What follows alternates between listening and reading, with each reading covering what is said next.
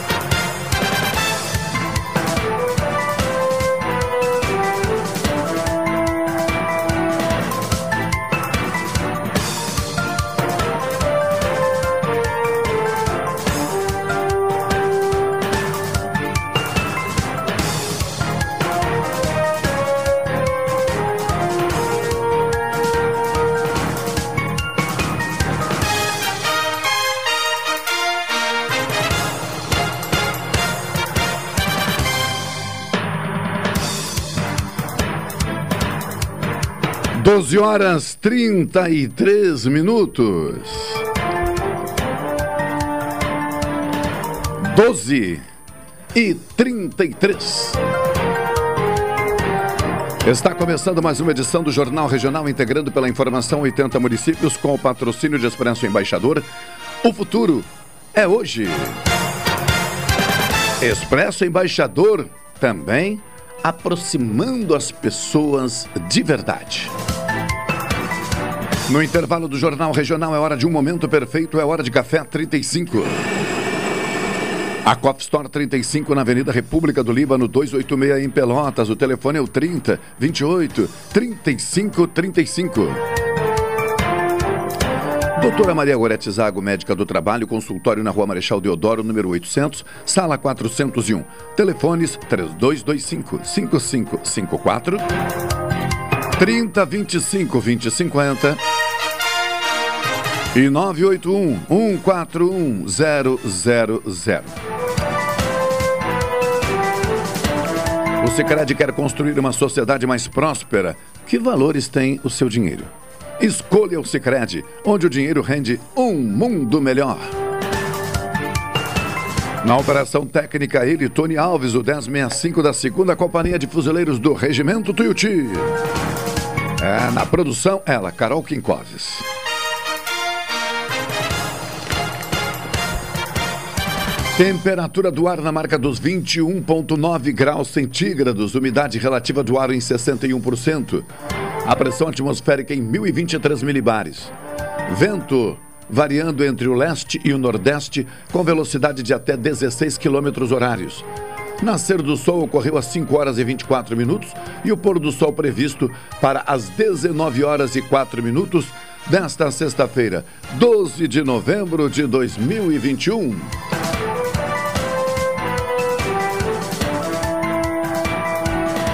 Alguns destaques trazidos pela produção: cadastro único não garante direito ao programa Auxílio Brasil.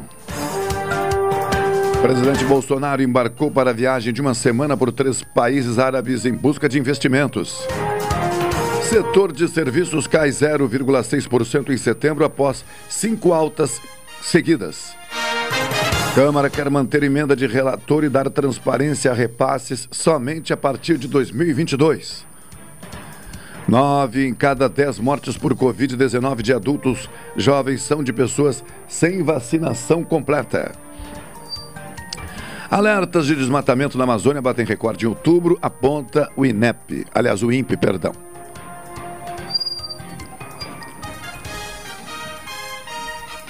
12 horas 36 minutos. Tony Alves, vamos ao intervalo comercial, em seguida de volta. Joga a participação aqui da deputada Luciana Genro, já está nas instalações da 620 AM. Rapidinho, vamos lá? Em seguida de volta.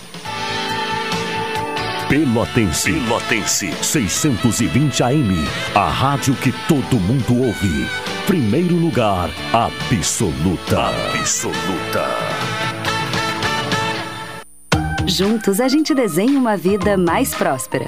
E para demonstrar isso, o programa Cooperação na Ponta do Lápis do Cicred estará com diversas ações na oitava Semana Nacional de Educação Financeira, levando dicas que vêm ajudando crianças, jovens, adultos e microempreendedores de todo o Brasil a realizarem grandes transformações para uma vida financeira mais sustentável. Saiba mais em cicred.com.br barra na ponta do lápis. Café 35 em todo lugar. Forte marcante o cheirinho no ar. Café 35 em todo lugar. Forte marcante como a história do Rio Grande.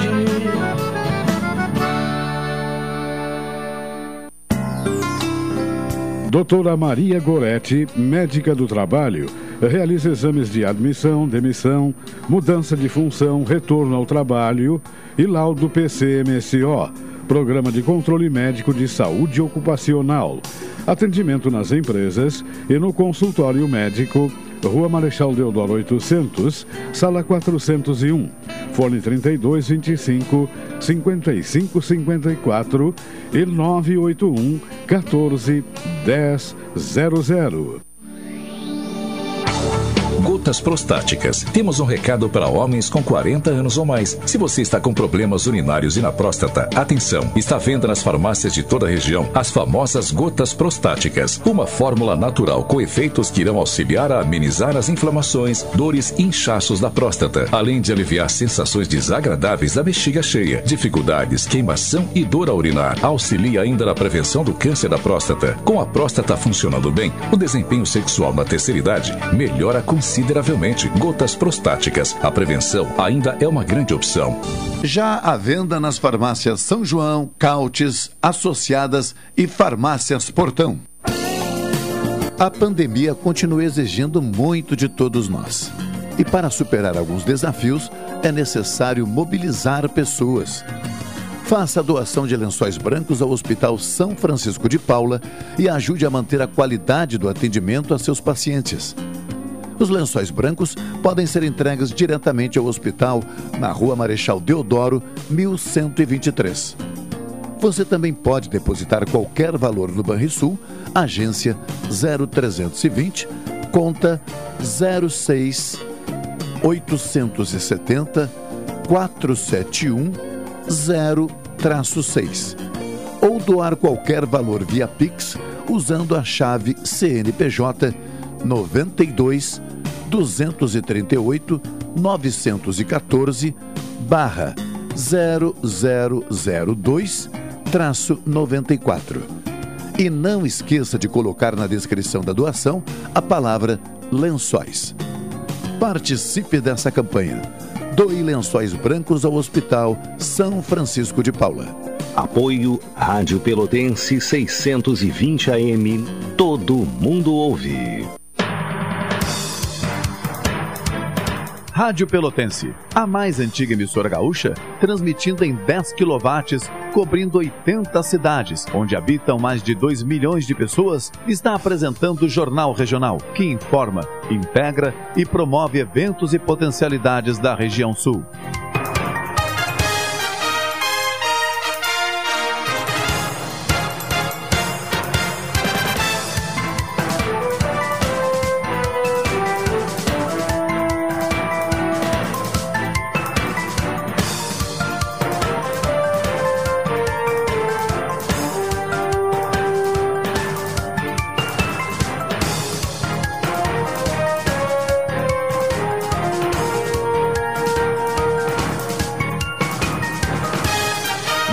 E 41, 12 e 41, estamos de volta com o Jornal Regional aqui na Alberto Soberal, número 64.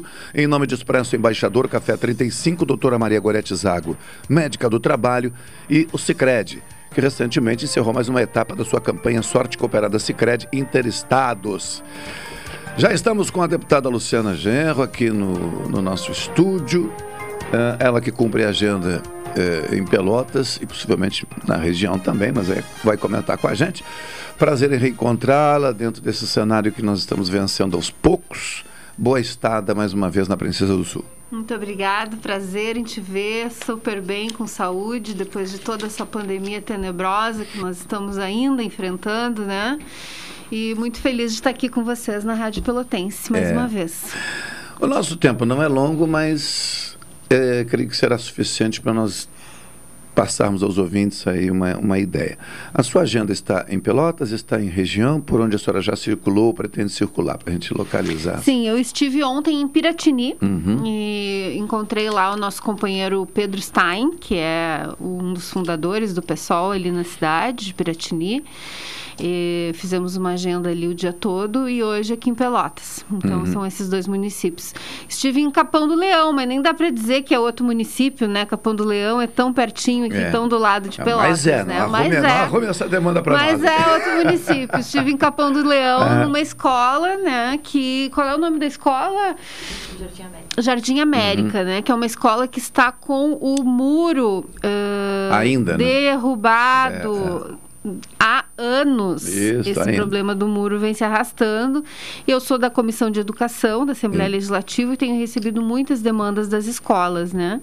Então, uh, aproveito sempre para visitar as escolas que estão com problemas quando eu viajo para uh, também uh, dar visibilidade né, para esses problemas e exigir providências do governo para resolver. E uhum. aí é o que eu vou fazer em relação ao Jardim América. Situações como essas, é, de demandas por manutenção, por que não até mesmo em construção ou adequação de escolas, nós sabemos que é uma responsabilidade do Poder Executivo, mas os deputados na rede estadual podem né, propor, fiscalizar, assim por diante. Dentro da comissão, qual seria hoje o tamanho dessa demanda? Considerando aí o final de um ano, a saída de uma pandemia e uma série de adequações que naturalmente precisaram ser feitas?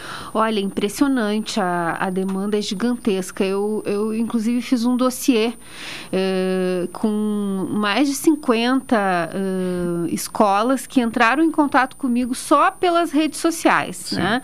Fora aquelas escolas que fazem contato formal com a Comissão de Educação, que a própria comissão eh, encaminha as demandas, né? Então, são é, problemas estruturais de falta de banheiro, de falta de água, de falta de luz. Essa uh, do, do, muro aqui em Capão do Leão, que o muro é, inviabiliza o uso de uma parte do pátio da escola, a falta de muro, uhum. né? É, temos também obras atrasadas, inacabadas, né? Então, é, é muitos problemas. E um problema que não tem a ver com a estrutura das escolas, mas tem a ver com com a situação dos educadores, que são é, que é o desmantelamento das carreiras que o hum. governo Eduardo Leite fez, né, que atingiu todo o funcionalismo público e em especial os professores, funcionários de escola que perderam os seus direitos aos avanços, né, e também tiveram uma revisão para baixo do difícil acesso. A escola que eu visitei em Piratini perdeu uma parte do seu difícil acesso e, e, e isso é recorrente em todo o estado. Uh, professores que tiveram perdas de até mil reais nos seus contra-cheques. E o desconto que o governo está fazendo no Vale Alimentação e no Vale Transporte durante a pandemia, porque eles pagaram e agora querem descontar. É, sendo que os professores tiveram que comprar uh, computadores, tiveram que pagar uh, pacotes de internet, gastar mais em energia elétrica para poder fazer as aulas remotas, né? E agora o governo quer tirar esse dinheiro que havia sido pago a título de vale alimentação e vale transporte. Então, a situação é muito dramática na educação gaúcha. Uhum. O Eduardo Leite uh, quer se apresentar como bom gestor, mas ele tem um furo gigantesco na educação, porque uh, realmente assim a má gestão e a falta de uh, prioridade para a educação é, é flagrante no governo Leite. Como é que a senhora tem visto? Eu sei que a senhora tem uma pauta também, é com a segurança pública, Isso. aqui em Pelotas, segundo a agenda que eu lembro que foi enviada a mim. É, a senhora já teve esse encontro? Vai Não, ter esse encontro? Vou ter agora. E qual é a pauta com esse grupo de. Pois é, essa pauta é muito importante, porque eu tenho, eh, desde que nós votamos na Assembleia também, como eu disse agora, o, esse desmantelamento das carreiras, né, eh, atingiu também os brigadianos, especialmente os praças, né, os, os brigadianos de nível nível médio. E eu, então, é, estabeleci uma relação com eles desde ali, principalmente pelo WhatsApp, eu falo com vários deles, e o Ederson, que é aqui de Pelotas, foi um desses que entrou em contato comigo pelo WhatsApp naquela época. E, e eu, então, tomei eh, conhecimento da luta que eles têm em defesa da modernização da carreira dos brigadianos uhum. de nível médio. O que, que significa isso? Eles, eh, eles efetivamente não têm um plano de carreira, né? Né? Eles têm um modo de ascensão que não funciona. Então, na prática, o soldado acaba se aposentando como soldado. Inclusive, antes dessa mudança que o Leite fez, eles tinham ainda o direito a uma promoção quando ia para a reserva. Então, mesmo que ele passasse a vida so como soldado, quando ele fosse para a reserva, ele era promovido a sargento, para ganhar um pouquinho mais. E aí não é só o dinheiro também, sabe, mas é o reconhecimento. Né? É aquela coisa de eu cresci na minha carreira. E, e, agora eles não têm mais essa promoção da aposentadoria. É. Então... Eu, eu diria até, me perdoem, mas só para acrescentar um elemento que não é, é válido a eles, é, é, é válido a qualquer profissional de nível, por que não médio, ou porque de, de um nível até mais baixo. É que uma promoção nesse sentido, muitas vezes, é também uma possibilidade de garantir, não garantir, mas não comprometer tanta qualidade de vida, levando-se em consideração o fim de uma carreira e, e, a ida né, para, para o, o repouso, digamos assim, remunerado, mas precisando que no dia seguinte ele encontre uma, uma alternativa de renda para enfrentar, enfim. E uma carreira que é muito dura, né? Porque a, o brigadiano, o né? soldado, né? sargento, ele é o que carrega o piano da, da brigada, da segurança pública, né? O governo está aí se gabando dos, da melhoria dos índices de, de combate à criminalidade, mas quem é que faz isso? Não são os oficiais só, sozinhos. O oficial sozinho não faz nada. Ah, é, ele, a, ele, tropa, é a tropa, o valor, né? exatamente, né? é, é a tropa, valor, né? é a tropa, é o soldado, é o é. sargento que está na rua e eles não estão tendo valorização. Então esse plano de modernização foi construído é, com as associações, que eles têm várias associações e o próprio comando e é, é foi enviado à PGE depois de muita pressão que nós fizemos lá na Assembleia. O governo finalmente enviou para a PGE a proposta e ficou parada lá o ano inteiro. E o governo havia prometido que iria enviar para a Assembleia ainda nesse ano. Hum. E nós estamos terminando o ano e não chegou o plano de modernização da brigada.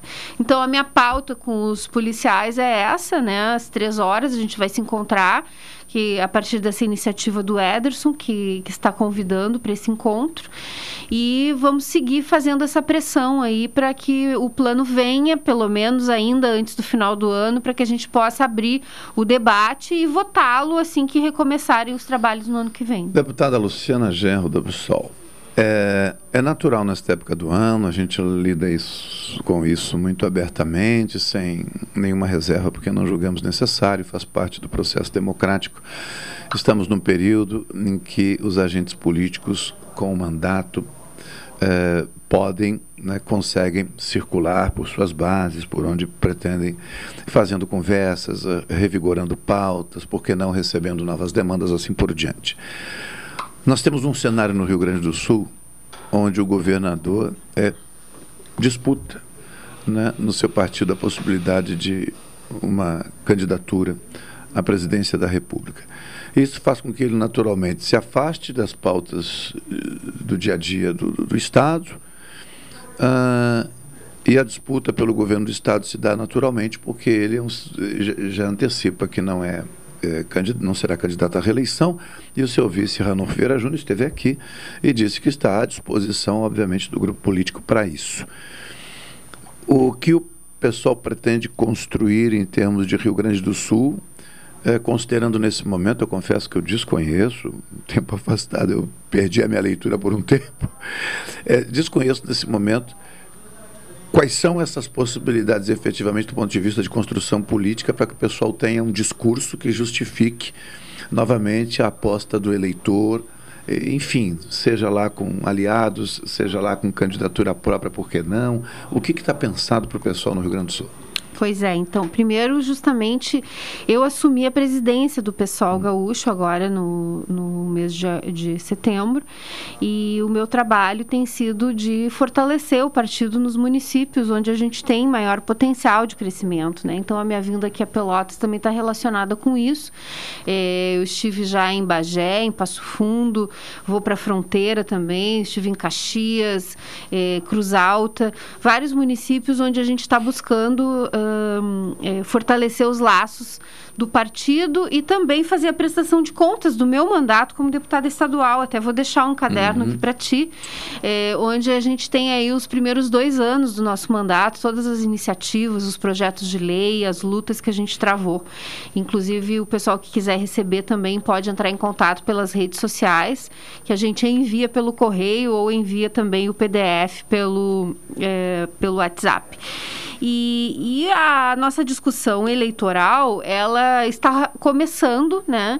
Eh, no Congresso Estadual que fizemos no, no, no, no mês de setembro, nós definimos ter candidatura própria ao uhum. governo do Estado, né? Sabemos que o segundo turno é sempre um momento em que a gente escolhe o mal menor, né? E obviamente, uh, por exemplo, a nível nacional, certamente votaremos em qualquer candidato contra o Bolsonaro, né? Uh, mas queremos também a nível nacional ter uma candidatura do PSOL e apresentar o nosso programa, o nosso perfil, as nossas ideias. Uh, muita gente acha que esquerda é tudo a mesma coisa, né? Mas não é. O nosso programa não é o mesmo do PT, né? Eu, inclusive, para quem não se lembra, eu fui expulsa do PT em 2003, né? Justamente por não concordar com os rumos que o governo Lula vinha tomando naquele momento momento. Isso não me impede de ter votado na Manuela no segundo turno para prefeita em Porto Alegre, não me impede de é, apoiar, inclusive, o Lula num segundo turno é, a nível nacional se ele estiver enfrentando o Bolsonaro. Mas é, me impõe a necessidade, impõe ao pessoal a necessidade de apresentar o seu programa de esquerda coerente, anticapitalista, que dialogue com a luta antirracista, com a luta anti-LGBTfóbica, com a luta feminista, com a luta da classe trabalhadora, dos servidores. Tá? E nós chegamos a, uh, a apresentar o nome do Jurandir como nosso pré-candidato a governador. Uhum. Eh, tivemos então o, o, Pedro Ruas se apresentando também como uh, colocando seu nome à disposição. Pedro Ruas é um nome uhum. já bastante conhecido no estado. O Jurandir é um nome muito conhecido aqui em Pelotas, mas ainda não um nome estadual. E, e com certeza seria uma grande novidade na política estadual. Seria um candidato eh, que iria trazer uma renovação para a nossa apresentação enquanto PSOL, né, no, no, no, governo do estado. E mas com a disposição do Pedro Ruas, o próprio Jurandir eh, julgou que seria Sim. mais proveitoso para o PSOL nesse momento, eh, em que o próprio PT está com um candidato que também não é muito conhecido, né, o Edgar Preto. Eh, é um nome, um, um nome ainda fraco, digamos assim, né, uh, dos quadros do, do PT. E, e, o Pedro Ruas a, entra já com uma bagagem maior e uh, com um potencial eleitoral uh, bem consistente, né? Então a gente vai apresentar o nome provavelmente do Pedro Ruas, a nossa executiva estadual já aprovou essa indicação. E eu fiz um apelo então ao Jurandir para que ele concorra a deputado federal. Né? Eu quero muito eh, fazer essa dobrada com o Jurandir. Ele, ele já concorreu várias vezes a deputado estadual. Eu nunca tive a oportunidade de fazer campanha junto com ele, né? Porque era eu candidata também. A não ser quando eu fui candidata a presidente da República, que ele foi candidato a deputado estadual e nós, e nós fizemos aquela dobrada. Uh, mas, assim, eu federal, ele estadual, a gente nunca conseguiu fazer e agora podemos fazer ele indo para estadual e eu indo para federal. Ou, ou, melhor, ao uhum. contrário, ele indo para federal e eu indo para estadual. Que eu pretendo manter a minha candidatura. Quando o pessoal é, é, tem previsão de, de tomar essa decisão de, de nas suas, na sua convenção resolver relação, as candidaturas, porque uh, tem em... algumas situações, às vezes, que precisa alguém se desincompatibilizar, Sim. ou é prefeito de uma cidade, precisa, é, enfim, renunciar, às vezes até, né? Sim. Tem o caso aí de alguns prefeitos que, dependendo do que quiser, terão de renunciar pelo prazo. Sim, não é o caso do pessoal, que a gente não tem prefeitos, né? Sim. Mas é, nós teremos provavelmente uma convenção no ano que hum. vem, em abril, maio, pelo prazo legal. Uhum. Mas agora, em dezembro, nós já teremos uma reunião do diretório estadual, que vai ser a primeira reunião do ano do novo diretório. E, e essa reunião do diretório deve chancelar o nome do Pedro Ruas como nosso pré-candidato a, a, governador, né? E uh, os, uh, uh, os partidos a nível dos municípios vão fazendo esse debate, Sim. né? Então eu fiz esse pedido ao, ao Jurandir para que ele concorra federal. Nós precisamos fortalecer a nossa nominata de deputados federais. Temos a Fernanda, que é deputada federal federal, podemos, quem sabe, conseguir uma segunda vaga. O Jurandir seria um forte candidato a essa segunda vaga de deputado federal. Claro que não é fácil, mas uhum. as possibilidades estão abertas e ele ajudaria muito né, a, a fazer uma chapa com força que realmente nos coloque numa possibilidade concreta de garantir a, a primeira vaga e disputar a segunda vaga de deputado federal. Qual é a visão, a sua, particularmente nesse momento aqui, se é que já tem uma visão construída do, do pessoal também, é, gaúcho principalmente, uh, no que diz respeito às privatizações, considerando que uh, a partir de agora, nem nós consumidores sabemos muito bem, em algumas situações, como seremos tratados eh, pelas empresas que assumem alguns serviços que eram públicos ou eram concessões públicas, enfim.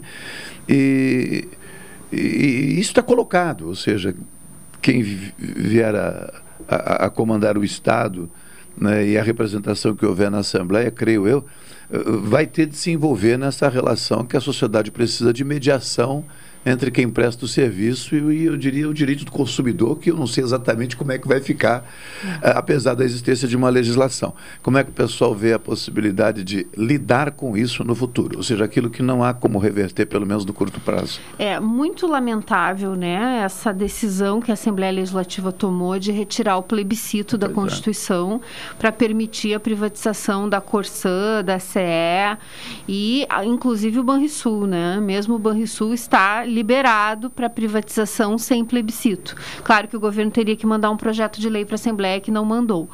Mas a CE e a Corsã já estão né, com as suas privatizações aprovadas. A CE já foi e a Corsã está em processo. E a nossa preocupação é que, justamente, a gente olhando para a experiência mundial, a gente vai ver que uh, houve uma regressão nas privatizações. Vários países, inclusive da Europa, dos Estados Unidos, da América Latina e estados aqui no Brasil que privatizaram essas áreas essenciais, como o saneamento, voltaram atrás, porque as tarifas ficaram muito caras e o serviço ruim. Porque a iniciativa privada, ela tem como objetivo fundamental o lucro. Não, é da natureza, é da natureza dela. dela. Então, ela não vai para fornecer água numa vila pobre, que é mais distante, que demanda um grande investimento de canalização, é, em detrimento de um bairro rico que já está totalmente bem instalado. Então, é o que acontece, né? As pessoas não estão tendo é, a universalização do saneamento a partir dos processos de privatização, como é o prometido, né? Então, as promessas não se realizam.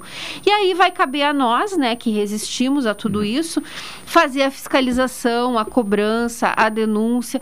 Mas, obviamente, que quando a empresa é privada, o nosso escopo de pressão e de atuação é se reduz muito. É, né? Então, é muito diferente a gente ter uma empresa pública como a Corsã, é, onde a gente pode né, exigir que ela cumpra um papel social como ela cumpre efetivamente, de uma empresa privada que é, tem como objetivo lucrar e aí não deve satisfações né, à, à, à população mais pobre.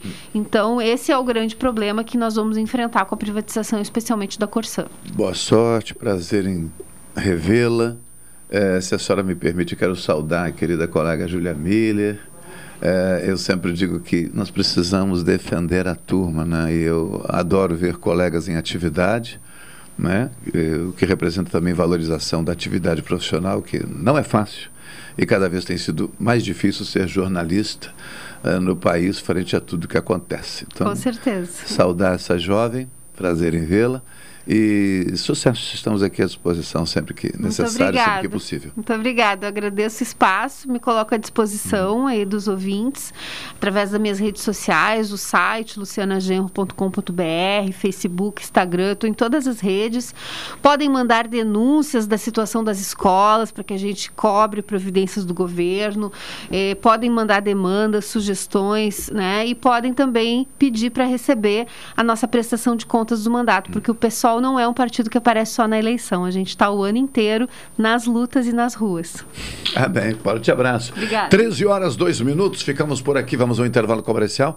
Em seguida, retornaremos tocando a pauta da edição desta sexta-feira, 12 de novembro de 2021. Já já. Essa é a ZYK 270, Rádio Pelotense, 620 kHz.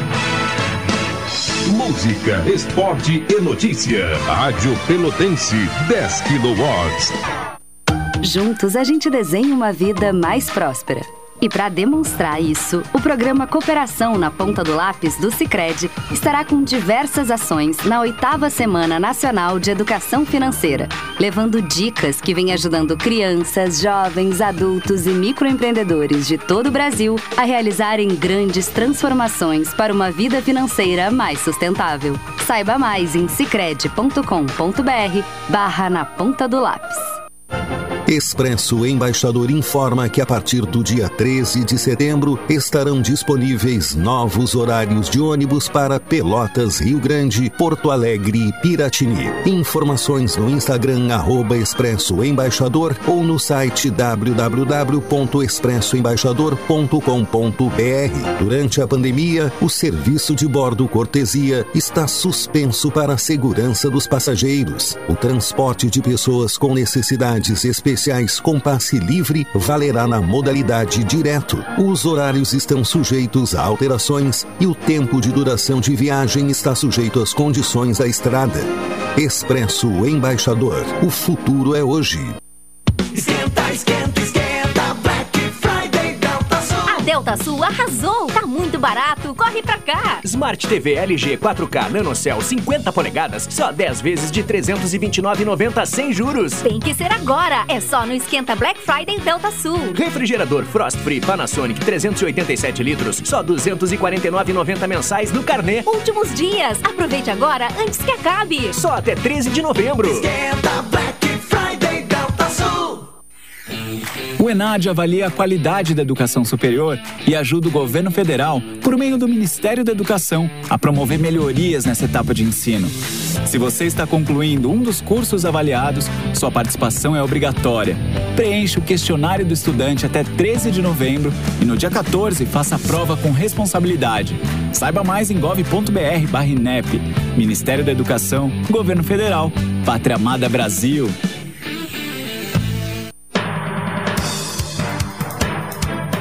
Rádio Pelotense, a mais antiga emissora gaúcha, transmitindo em 10 kW, cobrindo 80 cidades, onde habitam mais de 2 milhões de pessoas, está apresentando o Jornal Regional, que informa, integra e promove eventos e potencialidades da região sul.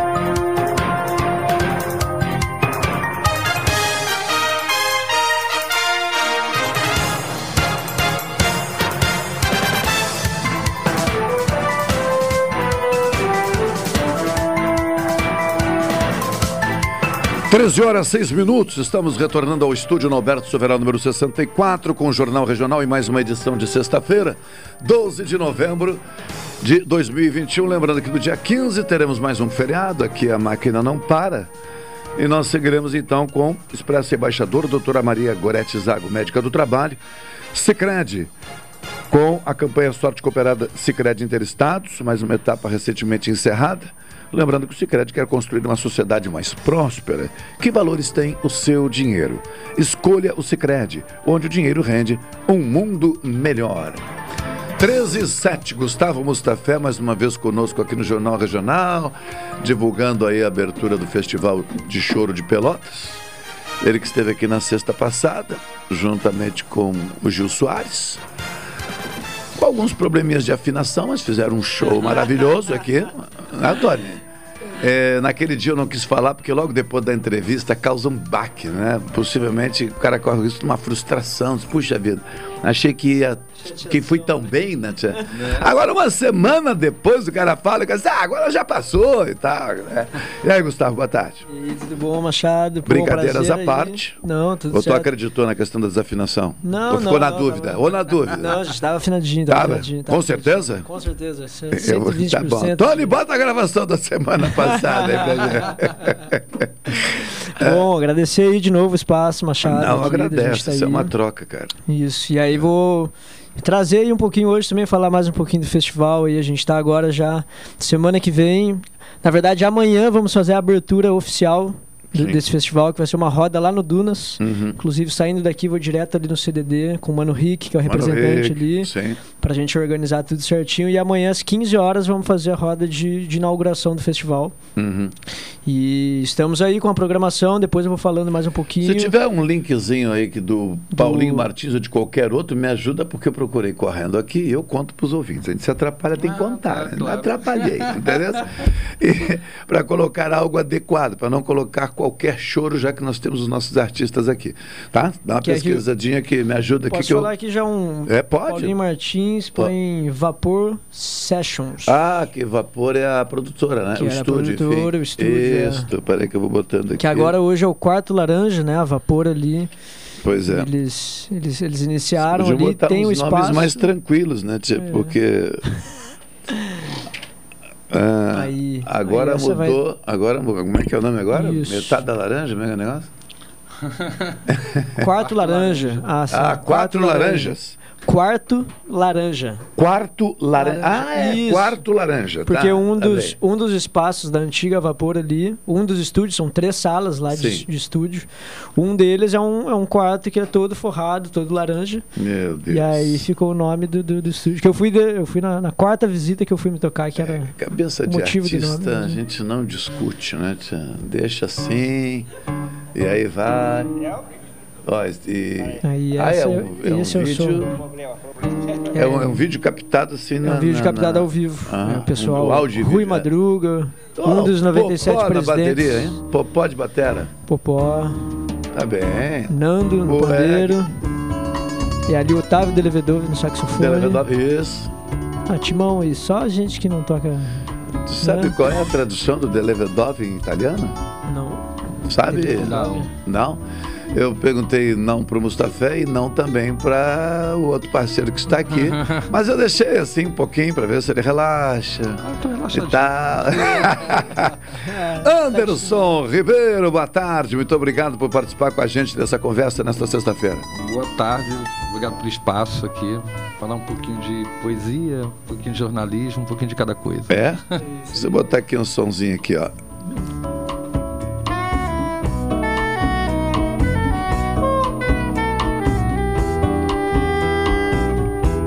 Pode descrever, pode narrar.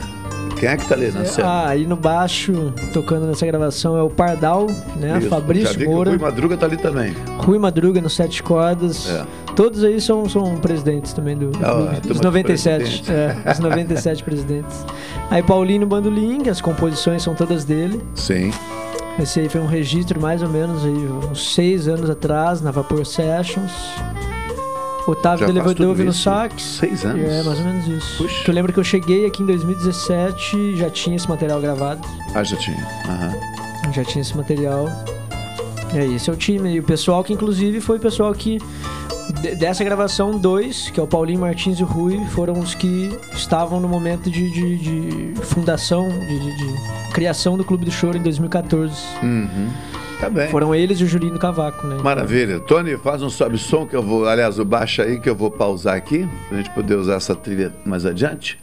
Ah, Anderson Ribeiro acompanha o Gustavo Mustafé nesta edição do Jornal Regional, ele que não é gaúcho, É. mas é jornalista, poeta, hã? provavelmente agente político, médico, advogado. Porque observa. Filólogo. É, porque observando a história, né? Desde Platão pra cá, naquela época os caras eram tudo, né? Tudo. Era tudo. Fala aí, uma boa tarde para nossa audiência, então, para ver esse sotaque. Não, vamos lá. Boa tarde a todo, a todo mundo que está nos ouvindo aqui na Rádio Pelotense. É, Eu não sou gaúcho, não, sou carioca, tá? Mas eu moro em Aracaju, sou do Instituto Federal de Sergipe, jornalista do Instituto Federal de Sergipe agora. É, trabalhei na TV Brasil, 10 anos na TV Brasil, em Brasília. E poeta desde os anos 80. Né? Legal. Então, nos concursos de poesia e agora preste a lançar um livro aí.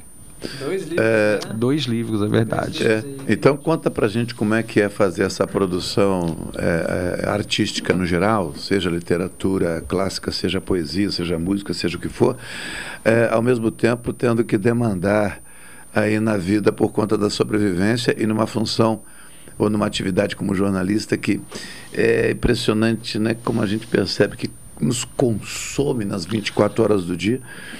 E eu tenho uma dificuldade de gestão do tempo. Como é que tu faz a gestão do tempo para tudo isso?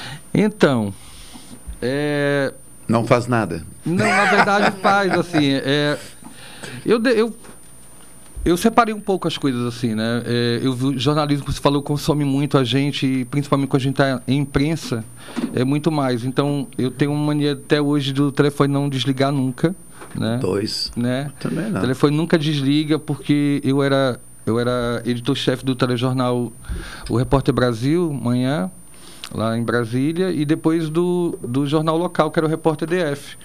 E aí a gente tinha que cuidar das praças todas, Rio, São Paulo, Maranhão, próprio Brasília, é, algumas outras, como às vezes Pernambuco, Bahia entrava com a gente. Então o telefone não podia ficar desligado, né? Mas eu também eu não podia me deixar consumir pelo jornalismo, porque quando a gente está na imprensa, a gente sonha fazendo pauta, né? sonha com trabalho.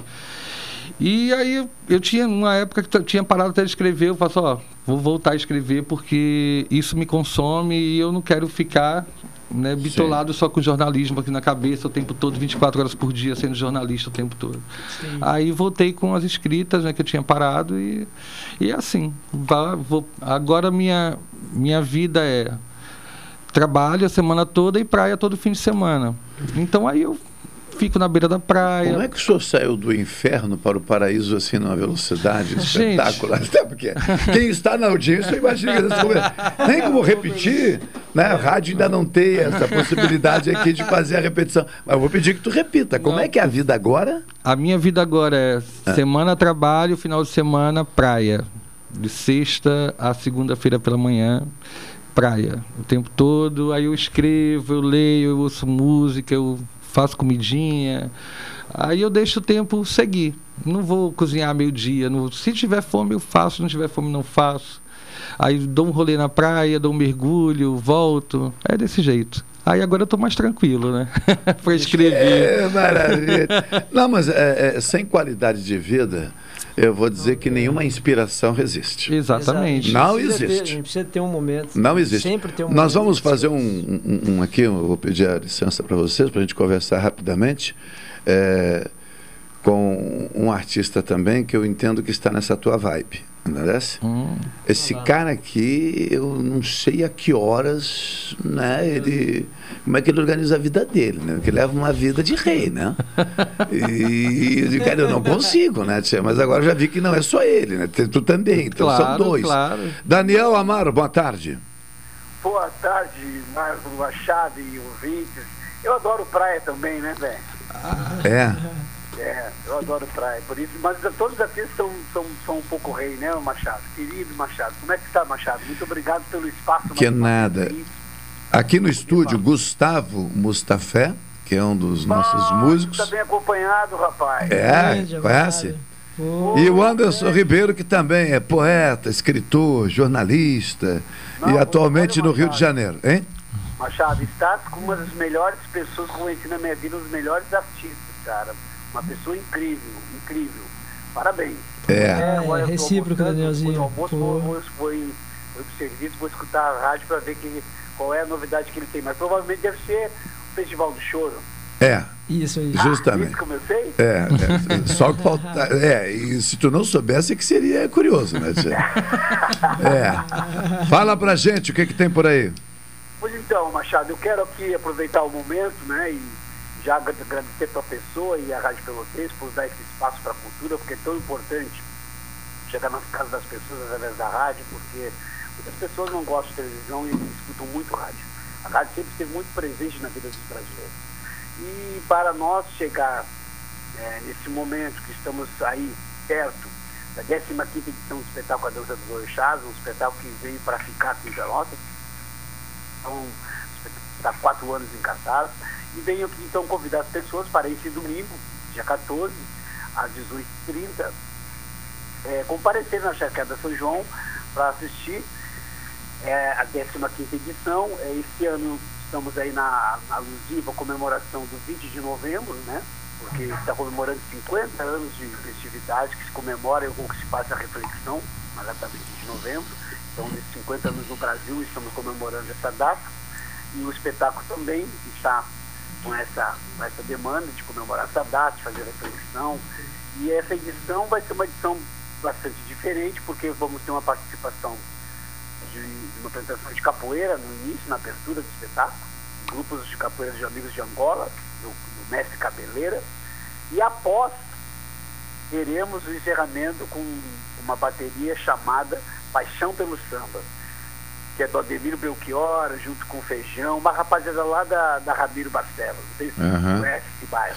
Ó, aqui, ó, Daniel, para quem não conhece, tudo bem, né? Quem conhece dispensa o nosso comentário, mas se vem da, daquela região da Ramiro Barcelos, com certeza traz, por conta da sua essência, uma forma diferenciada de tratar o samba, de tratar né, essa nossa música carnavalesca. Porque a Ramiro Barcelos é, é- é um dos berços que, hoje, por circunstância, é, é, não tem o funcionamento que mereceria ter, que merece ter, mas com certeza quem, quem, quem tem no DNA verde rosa é, vai ter uma expressão muito fantástica.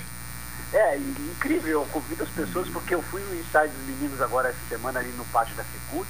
Ah, Machado, não tem noção, me, emocionei porque me lembrei do, do carnaval de antigamente, aquelas baterias de antigamente, sabe? Uma coisa cadenciada, gostosa de escutar, sabe? Incrível. E só nego velho, cara. Isso que eu achei interessante, o Ademir conseguiu chamar essas pérolas que estavam escondidas dentro dos bairros, do bairro da, da Ramiro ali e são, vão ser 10 percussionistas, então tá, vai ser muito bacana e eu quero que for- fortalecer esse convite para as pessoas irem assistir esse espetáculo para poder também dar, porque tem duas também tem três coisas muito importantes a respeito da cultura afro-brasileira no país.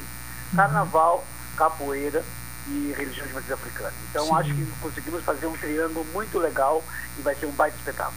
Quando vai ser esse... Pois é, pergunta aí, Mustafa, que ele não disse aí. O É. dia, o horário, enfim. Pergunta, pergunta, pergunta. Não, esse aí, quando vai ser, o Danielzinho, esse espetáculo aí? Então vamos lá, é, será dia 14 de, de, de novembro, domingo próximo, é, às 18h30, na Charqueada São João. Os ingressos estão à venda na banca 75 do Mercado Central, das 10 da manhã até 17 horas da tarde, ou no site da, do, da Charqueada São João, também pode adquirir por ali, se não quiser sair de casa. E, então, bem provavelmente vamos ter ingresso na hora. É, estamos muito felizes. Eu quero aqui mandar um grande abraço para o Mustafa. Mustafa, não sei se tu sabe, Machado. Ele, É, Não, é aqui, ó, só um pouquinho, só um pouquinho, só um pouquinho. É Mustafé. É, Mustafa tem também. Tem também, mas eu acho que se tu for ali na volta do mercado público, tem Mustafa. Deve ter vários Mustafa, mas ele tem Mustafa. Né? o Machado é uma figura. Ah, não poder perder a piada, rapaz. O que eu queria dizer é o seguinte, que Mustafa, ele é o responsável por uma das trilhas do espetáculo Ogum, um espetáculo que vai estrear ainda. É mesmo? Junto com o Guilherme. Rapaz, ah, é? Do- É, rapaz, tô te dizendo. É, na verdade ali o, o, o, o tava, né, o Guilherme Vieira, ali, que é um dos. que tá coordenando o festival comigo agora. Sim. Tava participando aí junto com o Daniel.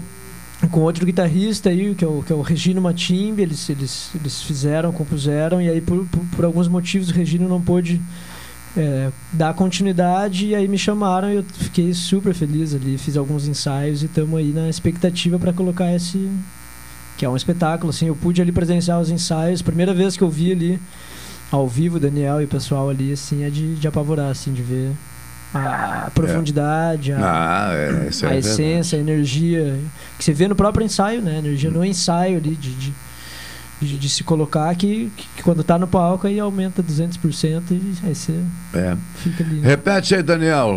Dia, horário, tem que ser assim. Tem, rádio, é, rádio é repetição, querido. Vai lá. 14 de novembro, às 18h30, Charqueada São João, ingressos à venda na Banca 75, no Mercado Central, valor dos ingressos 60 reais a inteira, 30 reais a meia para estudantes e idosos, e o ingresso é, solidário, 30 reais mais o quilo de alimento não perecível. Uhum.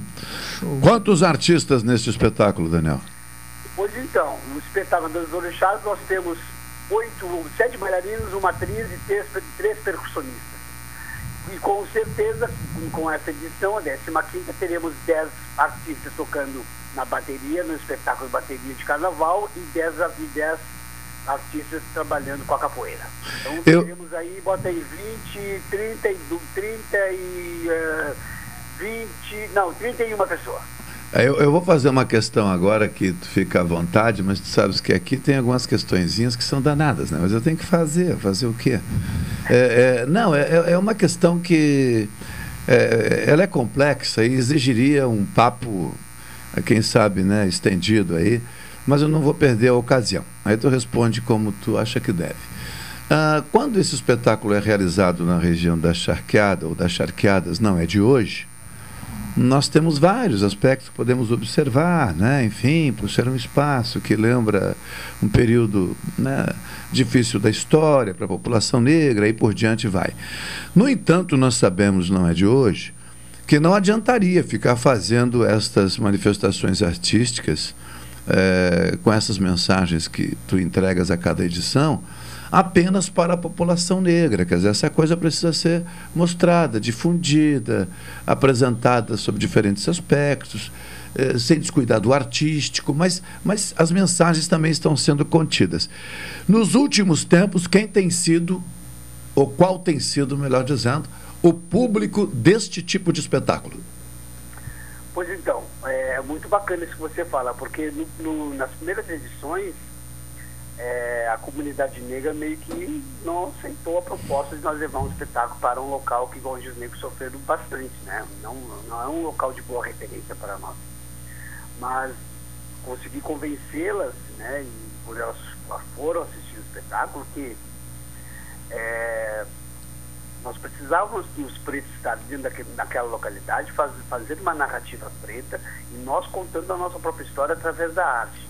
Não uma história de sofrimento, mas sim é, resgatar esse, esse, esse, esse legado que ficou e, e nós, como por exemplo, eu não fui escravo, você não foi escravo, o Mustafé não foi, não foi senhor de, de fazenda, nem de chateada.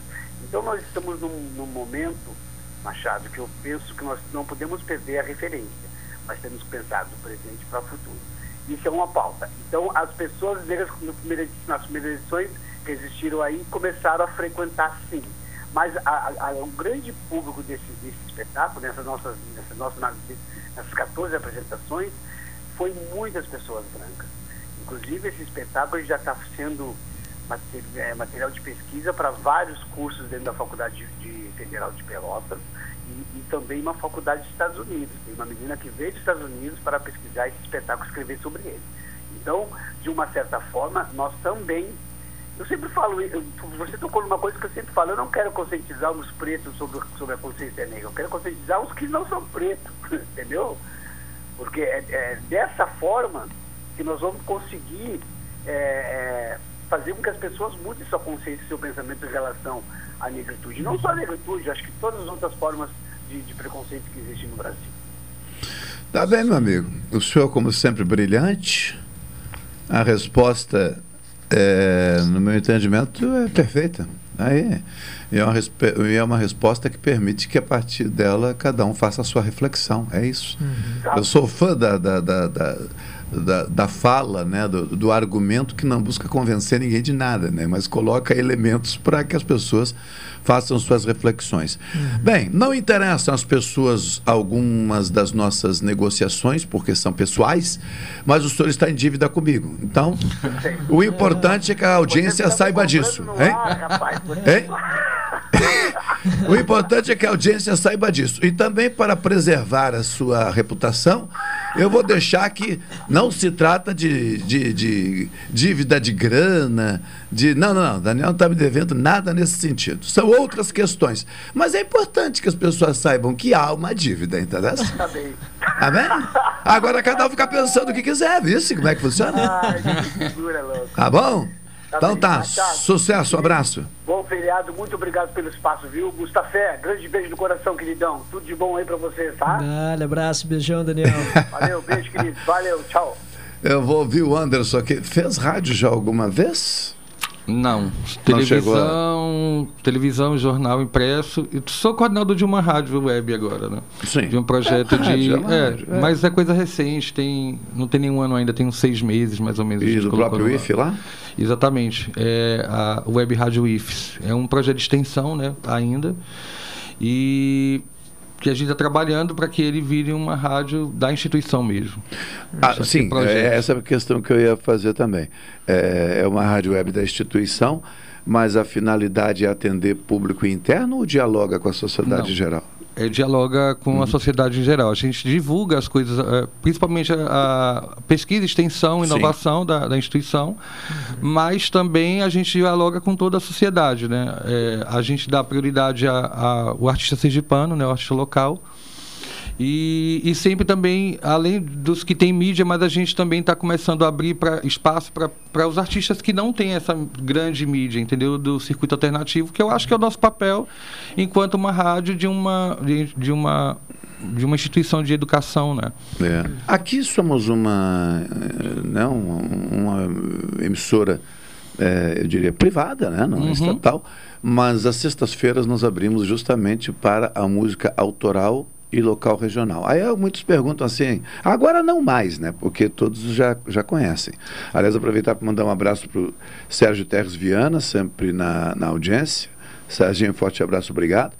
O Xim lá no Mato Grosso também, mandando um abraço aqui, até fazendo uma brincadeira, quando ele falou em quarto laranja, o Xim perguntou, meu Deus, laranja sumido? De quem, por favor? Aí depois ficou explicado, viu, Xim? É, quarto laranja quer dizer uma sala, um ambiente, tá? Não é laranja. Ele botou aqui, fiquei achando que poderiam ser os, la- os primeiros laranjas assumidos. não, não tem nada a ver com isso, graças a Deus. E... E, e muitas vezes, eh, lá no início, as pessoas diziam, mas roda a música de tal, falando de olha, gente, esse já é um artista que já tem seu espaço na, na chamada grande mídia, tem um outro espectro. Nós temos aqui um trabalho de, de, de- de trazer a novidade, de, de permitir espaço a quem está procurando. Exatamente. Né? Aquela história, se vai vingar ou não. Aí, isso- a gente está fazendo a nossa parte. Estamos né? fazendo a nossa parte, quer dizer que existe, né? Existe e mostrar o trabalho. Exatamente. Mas tá bem, então tá dentro disso. É, eu vou intervalo comercial, aí na volta sim, na volta vamos falar direto do festival e também saber aqui da, da produção artística do nosso querido Anderson Ribeiro. Poeta, já avisou como é que eu sou aqui? Ah, Ele vai ter que declamar umas É, três, aí depois já- eu faço aqui isso. uma enquete com o público para saber se volta, né? Exatamente. Já tinha explicado. Já tinha explicado, então tá. Cada um se defende como pode. Em seguida, de volta. Esta é a ZYK 270, Rádio Pelotense, 620 kHz. Música, esporte e notícia. Rádio Pelotense, 10 kW, a mais antiga emissora gaúcha. A Rádio Show da Metade Sul. Café 35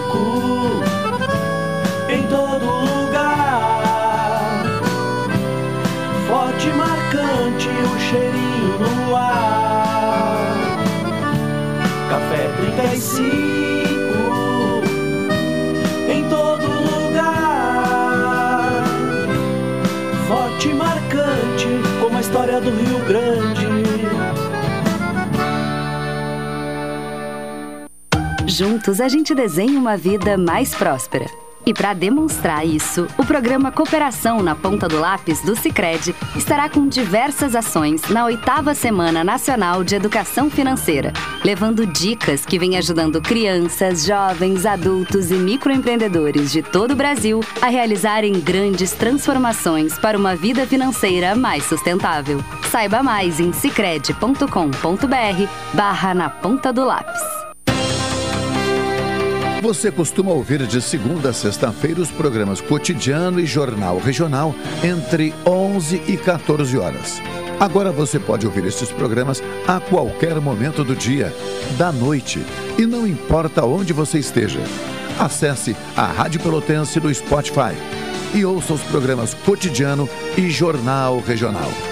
Pelotense, a rádio que todo mundo ouve. Rádio Pelotense, a mais antiga emissora gaúcha, transmitindo em 10 kW, cobrindo 80 cidades, onde habitam mais de 2 milhões de pessoas, está apresentando o Jornal Regional, que informa, integra e promove eventos e potencialidades da região sul.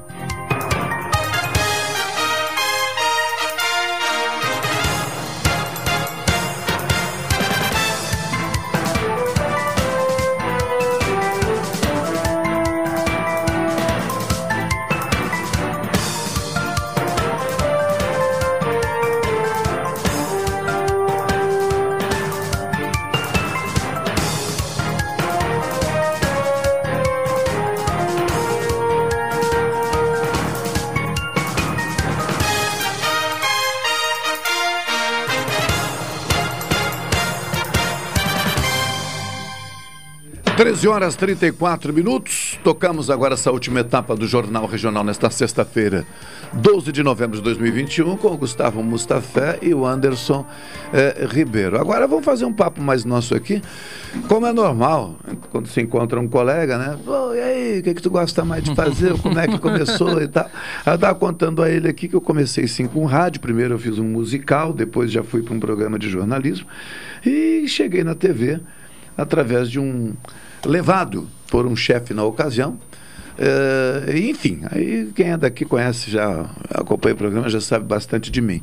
O, o Anderson, até aqui, fez que caminhada, assim, chegou, a, gostava de fazer o quê? O que que... É, na verdade, eu comecei com jornal impresso, né? Sim. Em Aracaju. E trabalhei dois anos ainda como jornal impresso, editor de esporte e depois editor de veículos. Fiz cidade também, né? Política ali. E aí fui para a TV, porque quando eu saí do jornal, eu estava querendo dar um tempo, porque eu sou funcionário do Instituto Federal de Sergipe. Sim. Mas aí um, um, amigo jornalista, que era diretor da TV pública lá de Aracaju, me chamou. Eu falei, ah, mas nunca trabalhei em TV. Ah, não tem problema, eu conheço o trabalho, eu quero você aqui. Foi o fim. Nunca mais saí da televisão. aí trabalhei dois anos lá e depois fui para Brasília. Fiquei quase 11 anos na TV Brasil, desde o início da TV Brasil ali. E também fiz algumas coisas no SBT Brasília, né? Uhum. Lá, aí, Trabalhar numa TV todo. estatal em nível nacional, qual é o maior desafio para o profissional, considerando ser um ambiente essencialmente político? a, a gestão né, a- a- de quem está na presidência da República, na verdade. Né? Esse é o grande problema. Que, por exemplo, é, eu cheguei lá ainda na- no governo do, do PT, né, que foi no início da TV, foi em 2008, é, quando estava começando a TV Brasil ainda. E a gente tinha muito espaço, a gente tinha, podia falar de tudo. é, a gente brigava, inclusive a gente dizia, pô, mas a gente tem que falar mais coisas sobre isso aqui. Não, mas não pode, a gente reclamava disso. Depois que, que a Dilma saiu, que entrou o Temer, aí a coisa já começou a mudar e a gente ficou, nossa, que saudade daquela época que a gente tinha lá, que a gente podia falar de tudo, falar mal do PT, falar mal de todo mundo na televisão. E que aí acabou, a gente tinha uma liberdade que eles não têm. Depois do novo governo, aí é só terror. Não, eu abri, eu tenho aberto, melhor dizendo aqui, o site eh, TV Brasil, ou então a IBC, Isso. que é o portal É. e tal. E eu fico impressionado com o número de matérias velhas publicadas que estão colocadas ali sem nenhuma atualização e só publica abobrinha. Exatamente. Então, quer dizer, o governo chegou lá, acabou com, a, com o espaço público de comunicação. E o impressionante é que algumas pessoas, embora a gente tenha que entender que isso faz parte, existem, né? Fazer o quê? É, e respeitamos, mas muitas pessoas não conseguem entender o prejuízo à sociedade. Né? Porque o que acontece? O que direito tem um cidadão de chegar né, e, e, acabar com a comunicação pública? Quer dizer, essas pessoas, não, mas é seguidor político. Gente, segue quem quiser. Agora a informação tem que estar colocada para todos.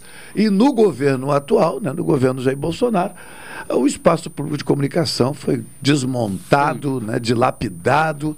E a gente abre os portais e a notícia é velha, publicada não sei quantos dias, sem nenhuma atualização.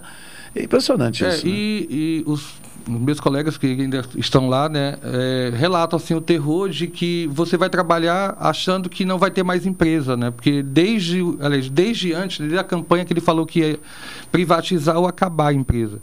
E ficou esse terror, esse terror o tempo todo até agora, na verdade, ainda está de, de ali do sucateamento, né, da, da, dos equipamentos, dos profissionais, da linha editorial, do jornal. Eu saí de lá é, nós tínhamos a TV Brasil, que é a TV pública brasileira, e tem a NBR, que uhum. é uma TV estatal Isso. do governo, uhum. que é exclusivamente para poder acompanhar os ministros, o presidente, enfim. Ele juntou as duas redações, dizendo que agora era público público estatal. Uma é. coisa. Ele fala, gente, não, ou uma coisa ou outra, as duas coisas não, não, não batem, não, não bate. combinam e não dá certo. Como não deu certo, assim, quer dizer, está funcionando, mas não está dando certo. Uhum. É, eu saí de lá com o primeiro bloco do jornal, tinha que falar de Bolsonaro o tempo todo. Era mais que chapa branca, sabe assim. Então, isso não é jornalismo. E, e é, existe, como a gente sabe, jornalistas, linhas editoriais que, que abrandam, né? Todas as polêmicas que são causadas por ele para poder só dizer que deu a notícia, né? que também falou alguma coisa sobre aquilo.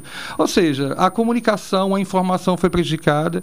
É, quem não conhece a IBC, acho que é só TV Brasil, como ah, a TV do Lula, que não sei o quê. Nós somos a TV pública que estamos é, na Constituição, né? que é um direito constitucional da, da, da população, e nós temos sete rádios. Uma delas, por exemplo, que é do Alto Solimões, só existe esse canal de comunicação naquela área do Amazônia, da Amazônia, sabe? E que presta serviço essencial àquela comunidade.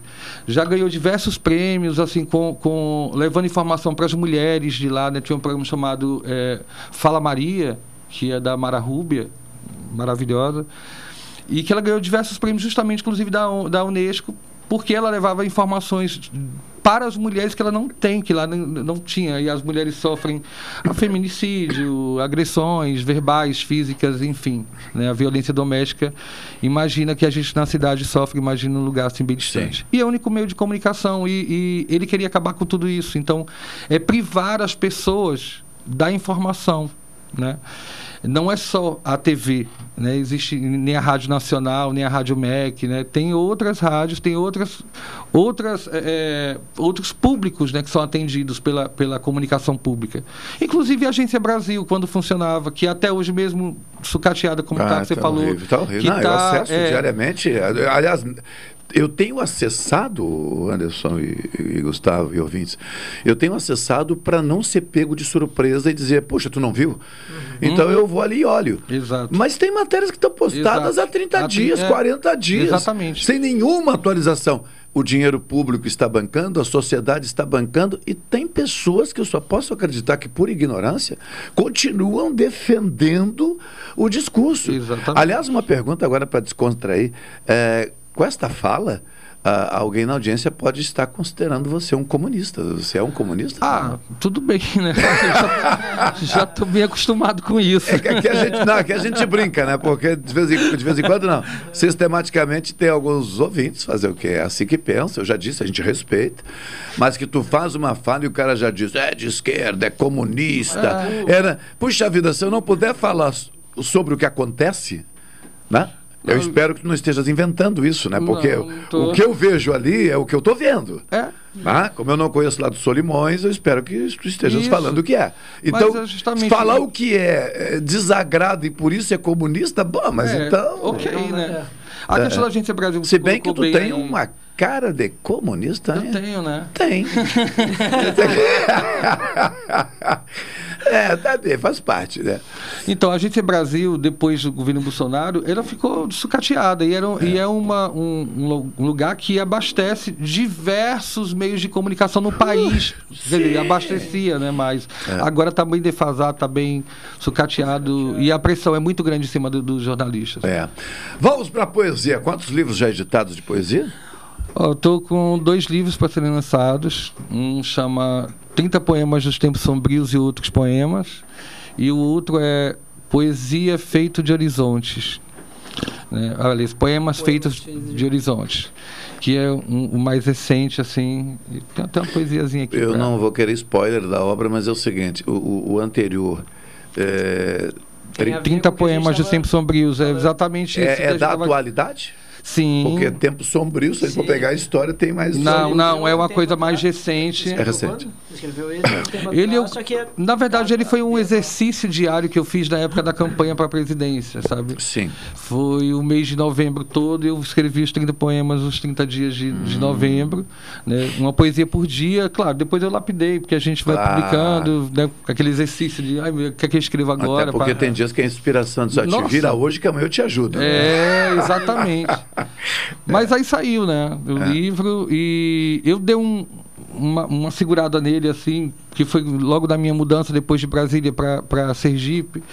E aí eu tava naquela, ah, pô, morar em Sergipe de novo, tá?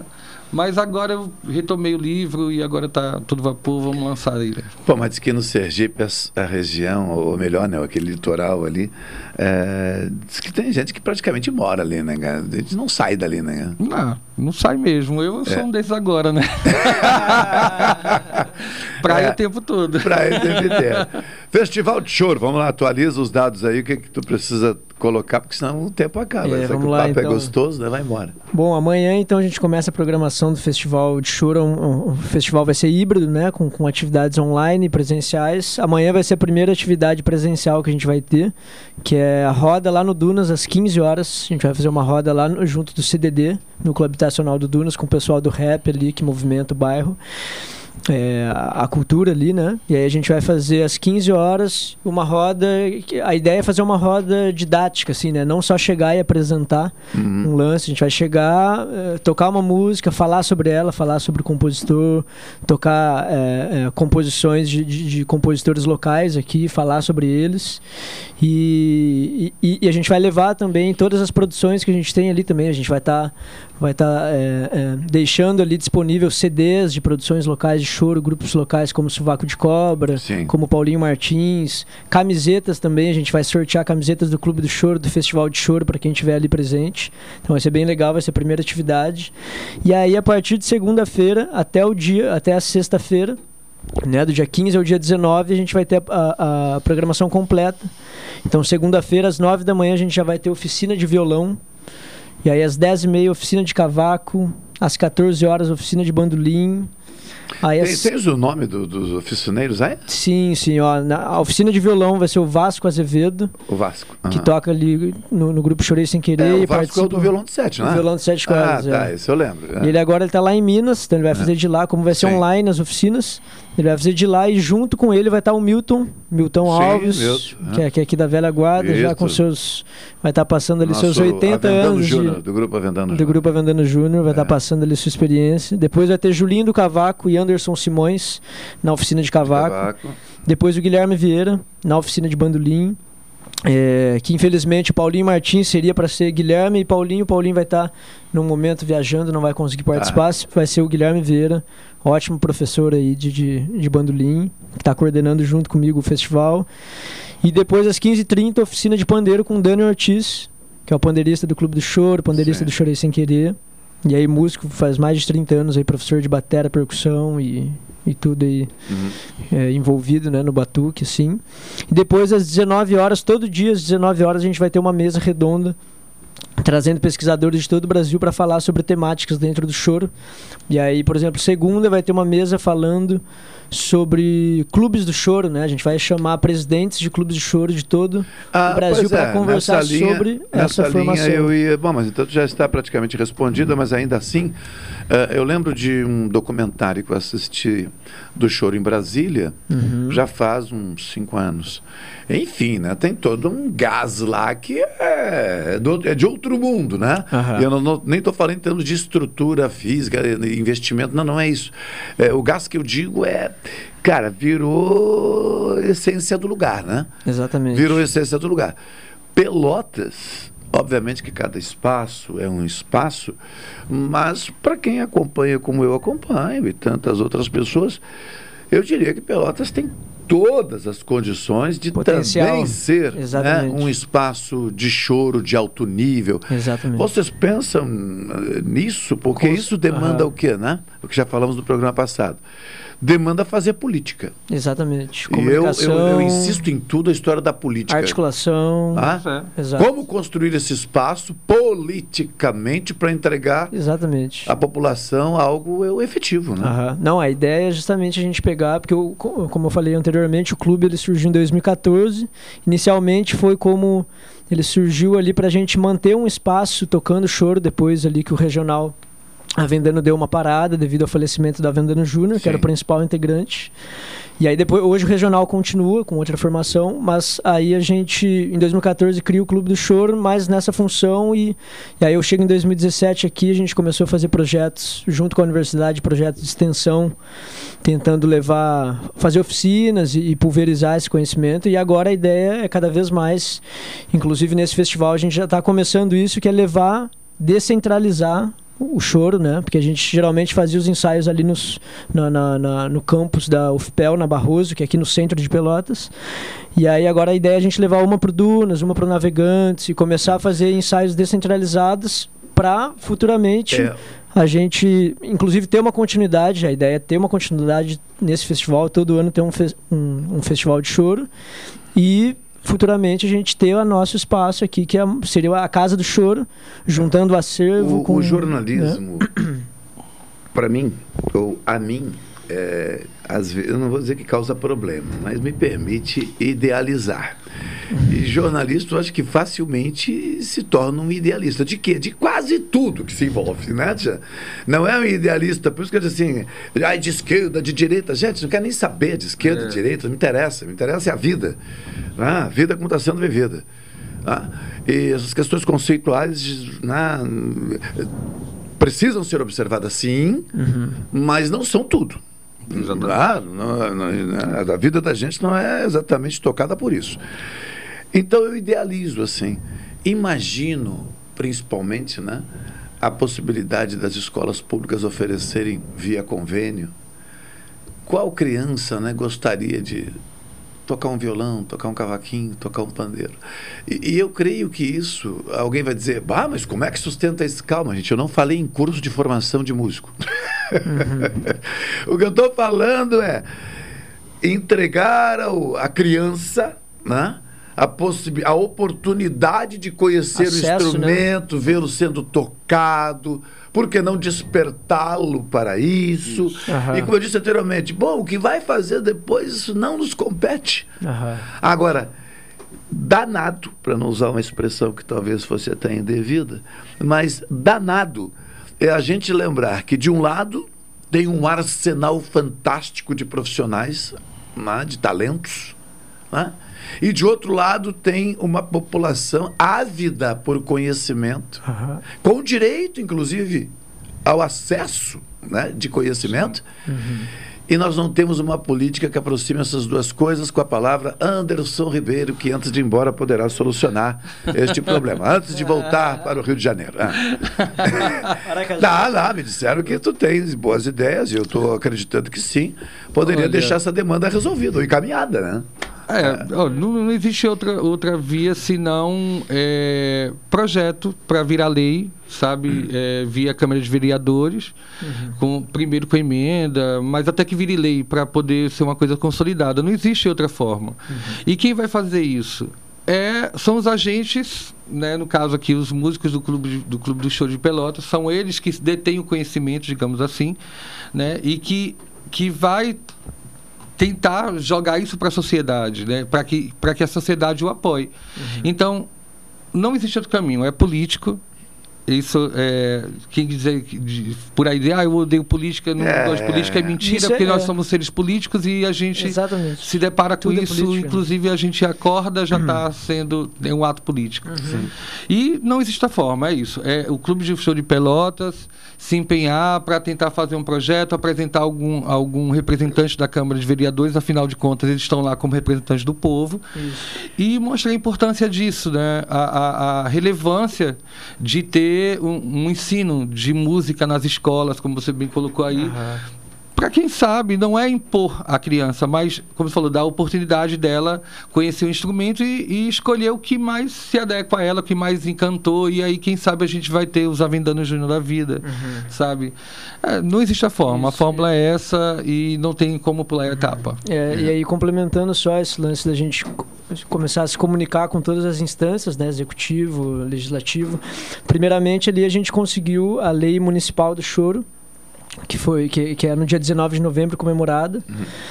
É, que é uma lei aprovada ali e, e agora esse festival só está sendo é, ele, ele, só está acontecendo devido a uma emenda na lei orçamentária anual, né? A lei orçamentária ali que de, onde destina todos os valores uhum. ali para o município.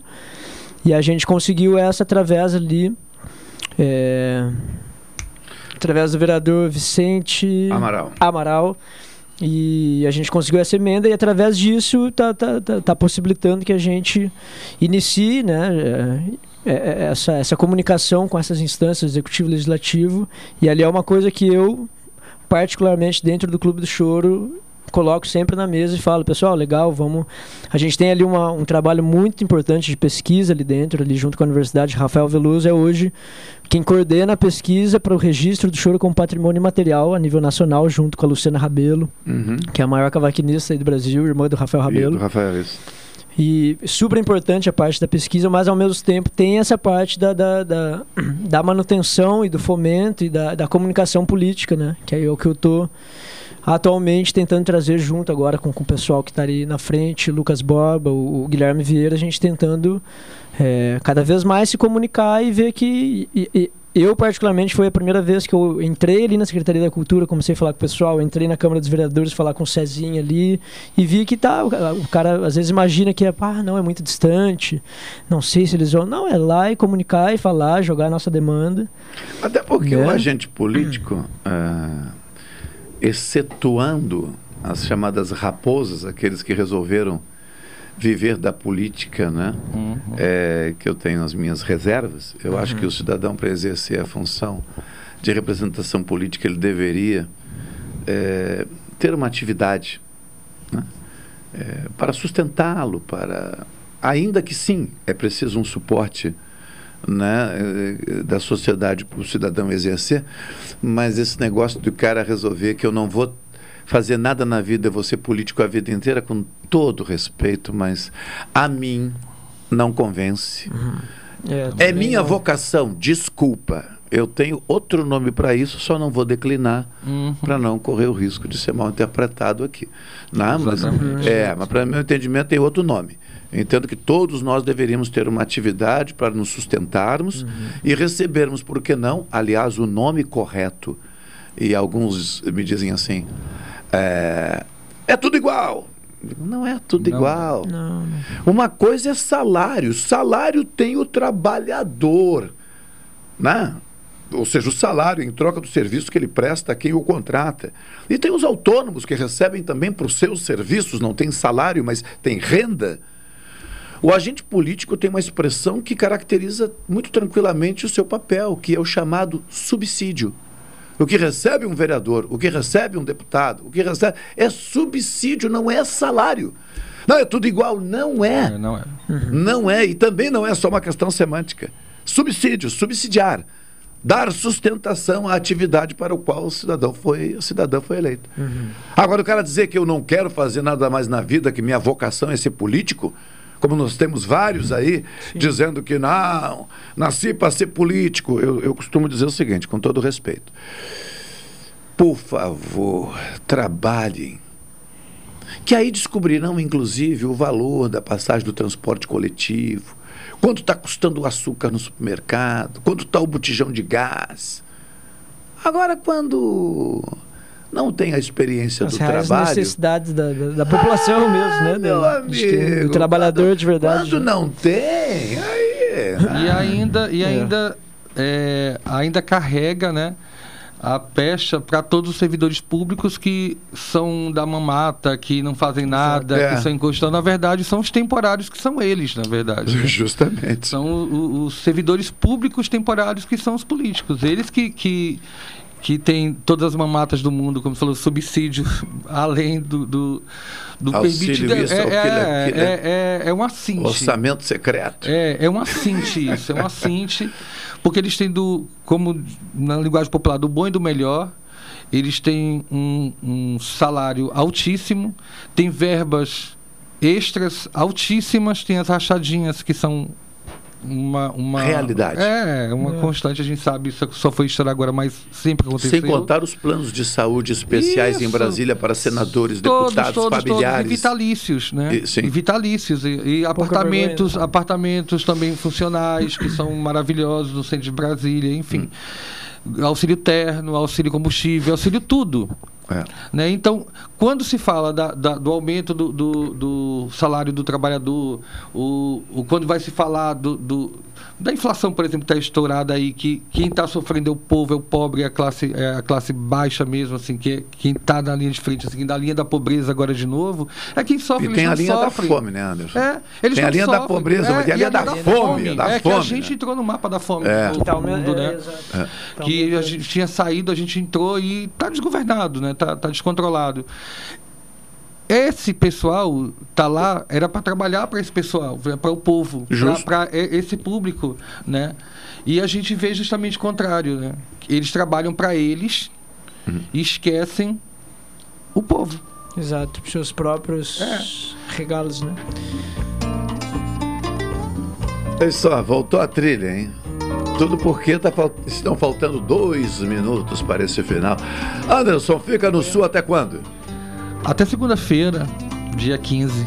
E aí volta para aquele inferno ou para o paraíso? Como é que é? Não, vou voltar assim, né? Entre, né? Já, não, volto para Caju, né? E trabalhar e depois de novo praia. E vamos assim, né? Paraíso, inferno, paraíso, a gente vai amenizando ali, né? Inferno, paraíso. Eu inferno, tenho, paraíso. o- eu tenho um amigo, o Heraldo, é, mora em Aracaju, Sergipe. Eu não. Depois eu, eu localizo, mando o endereço pelo Mustafé para tu. De repente conhece, né? Nunca se sabe, É. né? Eu não sei como é que é. Ar- Aracaju é, é, é difícil de encontrar pessoas, digamos assim, ou, ou tem um. Diz, olha, em Aracaju todo mundo mal ou bem se encontra pela praia. É, lá. É, isso, isso. Praia todo mundo se encontra. Todo mundo se encontra. E dos bares também, né? É. Heraldo, ele é da área de telecomunicações. Uma época morou aqui em Pelotas, estudou no IFE, daqui, se formou em telecomunicações e trabalhava numa empresa de telefonia por lá. E não sei se, se continua, pelo que eu sei, a, a intenção dele é, era continuar nesse espaço. Então, é uma grande figura, um grande, um grande sergipano também. Obrigado, prazer te conhecer. Né? Quando vier a Pelotas de, novamente, dá um toque pra gente sentar em outro lugar, tomar um café, bater um papo. Maravilha. Né? E assunto nunca vai nos faltar, né? Nunca. Faz uma última chamada pra gente aí, Gustavo, do festival, por favor. O pessoal come, começar a acompanhar. aí. Bom, então ali no, no Instagram, arroba Clube do Choro de Pelotas, ali vocês, ouvintes aí, vão, vão encontrar todas as informações sobre o festival, que vai começar agora no sábado. Primeira, quem estiver aqui em Pelotas, primeira atividade presencial vai ser uma roda de choro lá no CDD Dunas, às 15 horas, onde vai, vai, vai ser uma roda didática, e depois eh, aberta ali pro, pro público e depois segunda, de segunda a sexta-feira a gente vai ter ali mesas redondas, oficinas e na sexta-feira vamos ter um evento também muito importante que a gente vai fazer uma, um cortejo da Secretaria da Cultura até Ah, isso vai ser bonito. isso, até o, o Mercado Central para a colocação da placa Avendano Júnior num dos pátios do Mercado Central. Que tem agora da Griot Cirlei Amaro, agora Hum. Isso. vai ser do Pátio Central. Na correria, vamos deixar um endereço como geral assim. Na dúvida, eu ouvi falar, mas eu me perdi. Vai na internet e entra onde? Arroba Clube do Choro de Pelotas. Quem perdeu, né? É, Vai lá com paciência e encontra. Primeira visita ao sul? Segunda. Segunda? É. Mas somente Pelotas? Ou já conhecia outras localidades Não, do Rio Grande do. Sul? É, eu vim a Pelotas em fevereiro, mas a gente ficou no Rio Grande. Rio Grande, Cassino. Na Agora cidade. que, é, agora Cassino. que- Minha no terra cassino, natal. É. Aí ficou no cassino, praia. É. E Se tu a da Rio praia Grande- pra praia, é, né, já é? É. Se for ao cassino e por acaso der uma passadinha na cidade, Rio Grande, tu vai ver várias pessoas parecidíssimas comigo. Somos todos muito parecidos. Queridos, prazer mais uma vez e muito obrigado. Viu? Essa edição está dedicada a vocês. E a gente fica por aqui sabendo que o festival vai ser um sucesso. Depois nós vamos dar a devida repercussão. Tony Alves na operação técnica, muito obrigado, viu?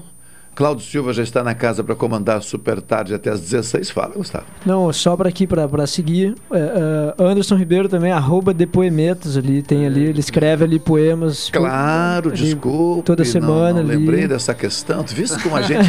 Não, o papo tava. Tu viu como é raro, mas de vez em quando eu também cometo minhas falhas? então tá bem.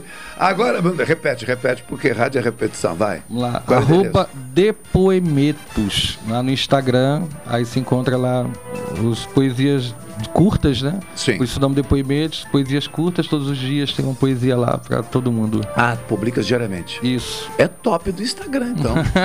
Sim, né? É, É, top do Instagram. tudo que Instagram dias. quer, é. Sim, imagina, a rede social tá olhando ele lá e diz, opa, vem, bota esse cara na primeira linha lá. Em breve vai estar faturando muito, né? Não sei se for, o Instagram já monetiza também? Já monetiza. É, eu confesso que sobre o Instagram não, não, não tem informação de nada disso, mas Pois é, eu, Fiquei- eu também não tenho. fiquei na curiosidade. Mas acho É. que monetiza sim.